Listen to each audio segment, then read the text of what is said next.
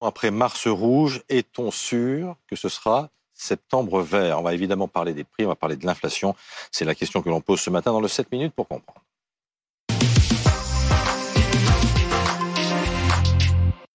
On en parle avec euh, Yves Puget. Bonjour, vous êtes directeur de la rédaction de LSA et Gaëtan Mélin, la chef du service économie de BFM TV. Si on vous parle de ça ce matin, c'est parce que l'ILEC, qui regroupe 99 industriels de la grande consommation, viendra adresser un courrier à Bruno Le Maire et Olivier Grégoire.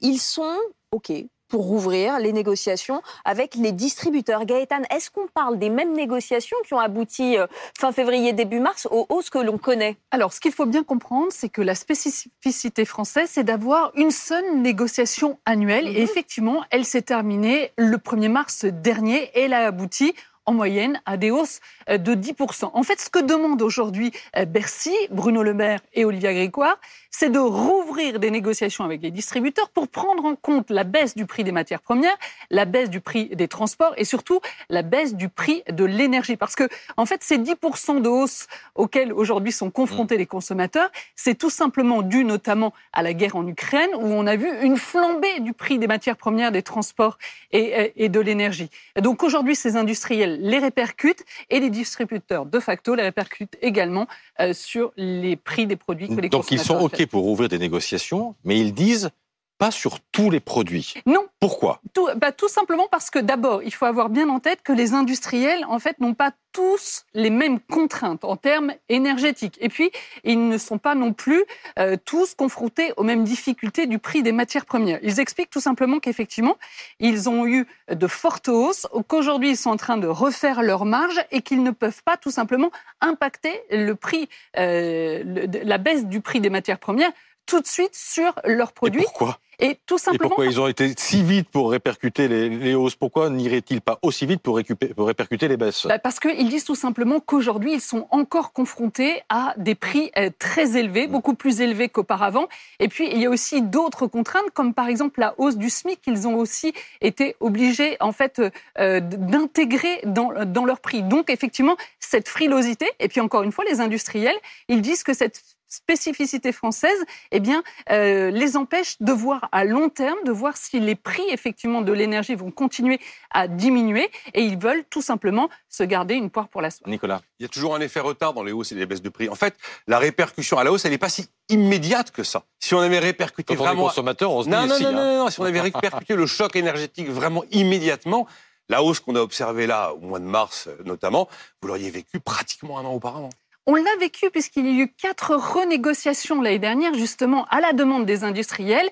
Et Bruno Le Maire et Olivia Grégoire ont accepté ces renégociations l'année dernière pour faire face justement, justement à ces augmentations de coûts. Yves, euh, Olivia Grégoire, la ministre des PME, parle de baisse des prix visibles. Enfin, c'est un pari euh, qu'elle fait. Euh, est-ce que c'est un pari risqué ou est-ce que ça va le faire? Ah, Ça me paraît un pari risqué comme il n'y a pas eu de mars rouge finalement, parce qu'au mois de mars, on a vu tout simplement les augmentations euh, habituelles monter euh, de façon assez linéaire. Je crains qu'au mois de mars, il n'y aura, au mois de septembre, il n'y aura pas de septembre vert. Je crois que la première bonne nouvelle, c'est si l'inflation arrête. C'est surtout ça qu'il faut guetter. Des baisses de prix, je pense que ça va être compliqué. Bon, euh, l'inflation, elle va pas s'arrêter du, jour au lendemain. Et Nicolas Dos nous le dit, nous le dit souvent. Ça va être un ralentissement de la hausse de l'inflation probablement, mais pas un arrêt de l'inflation. Ralentissement de la hausse des prix. Oui. Oui, des prix, pardon, pardon, des prix. Oui, parce que ça prend du temps. Et effectivement, Bruno Le Maire, je pense, est dans l'erreur lorsqu'il dit que les hausses ont été immédiates. Vous l'avez bien expliqué il y a deux secondes.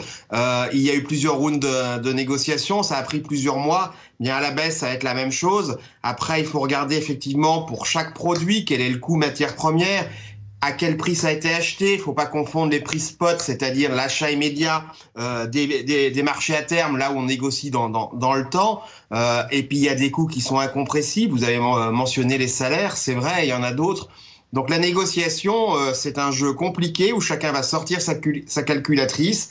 On va dire l'huile de tournesol, le prix baisse, c'est vrai, mais l'huile d'olive, le prix monte, c'est vrai. Donc là, ça va être beaucoup de négociations dans les box. On a toujours un peu le sentiment, Yves, que lorsqu'il y a augmentation, eh bien, le consommateur, eh bien, il prend ça en pleine figure tout de suite. En revanche, lorsqu'il y a baisse, eh ben, il faut être patient. Quoi. on, les attend toujours, les baisses des prix. Trop Alors, sur le fond, vous avez raison. Il y a toujours cette même expression les, les hausses de prix prennent l'ascenseur et les baisses de prix prennent l'escalier.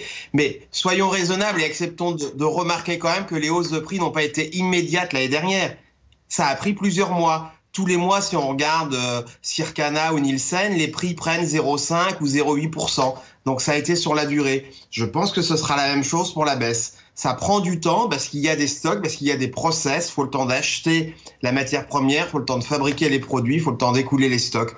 Donc ça prend du temps. Les hausses de prix, elles n'ont pas été du jour au lendemain non plus. Yves, euh, est-ce qu'on peut faire un petit état des lieux euh, du marché? Qu'est-ce qui baisse en ce moment? Bah, ce, qui, baisse, par exemple, le blé, le blé tendre est, à la baisse. Ce qui monte, on peut citer, j'ai cité l'huile d'olive. Euh, le sucre, je crois, est encore euh, à la hausse. Le porc est encore à la hausse. Le saumon, je crois, est à la hausse. Le café doit être à la baisse. Donc oui, il y a des cours qui baissent, mais encore une fois, chacun va sortir ses arguments. Ça baisse par rapport à quoi? Est-ce qu'on atteint les mêmes prix que 2019, par exemple? Donc là, c'est un jeu, je veux pas dire que c'est un jeu de dupe, mais c'est un jeu de négociateur où chacun va prendre le périmètre qui l'intéresse. Ce qui est certain, Nicolas Do, c'est qu'on va rester, en tous les cas, au moins jusqu'au mois de septembre, à des niveaux de prix élevés, en euh, prix de consommation courante. Hein, oui, oui, il y a un phénomène d'inertie, comme ça vient d'être rappelé. Euh, les hausses arrivent à la matière première, enfin, les coûts de production précèdent les prix à la consommation et la baisse des coûts de production ben, précédera la baisse des prix à la consommation. Mais c'est quand même très audacieux sur le plan politique d'annoncer des baisses visibles de prix alimentaires à compter du mois de septembre, parce que c'est vraiment quelque chose que le politique ne maîtrise pas. Hein. Je vous rappelle que le souverain fait la monnaie, mais le souverain ne fait pas les prix. Bon, dans tous les cas, pas de septembre euh, vert pour vous, contrairement à ce que dit Olivier Grégoire. Il y aura, quelques baisses de prix, hein, mais elles seront effectivement limitées. Dominique Schelcher me disait tout à l'heure euh, que dans ses magasins, dans les marques distributeurs, il voyait déjà une baisse du prix des œufs. Euh, à cause tout simplement eh bien, du, ralentissement du prix des matières premières, une baisse des huiles, excepté l'huile d'olive comme euh, Yves Puget l'a rappelé, notamment euh, l'huile de colza. Donc on peut estimer que au regard du prix des céréales, que les pâtes ou bien encore les céréales que l'on mange eh bien, pourraient baisser en septembre. Mais encore une fois, il faut avoir bien en tête que même si certains prix baisseront en septembre, on ne retrouvera jamais les prix d'avant-crise. Et ça, il faut vraiment l'avoir bien en tête. Cette période, elle est révolue, en tout cas à court terme.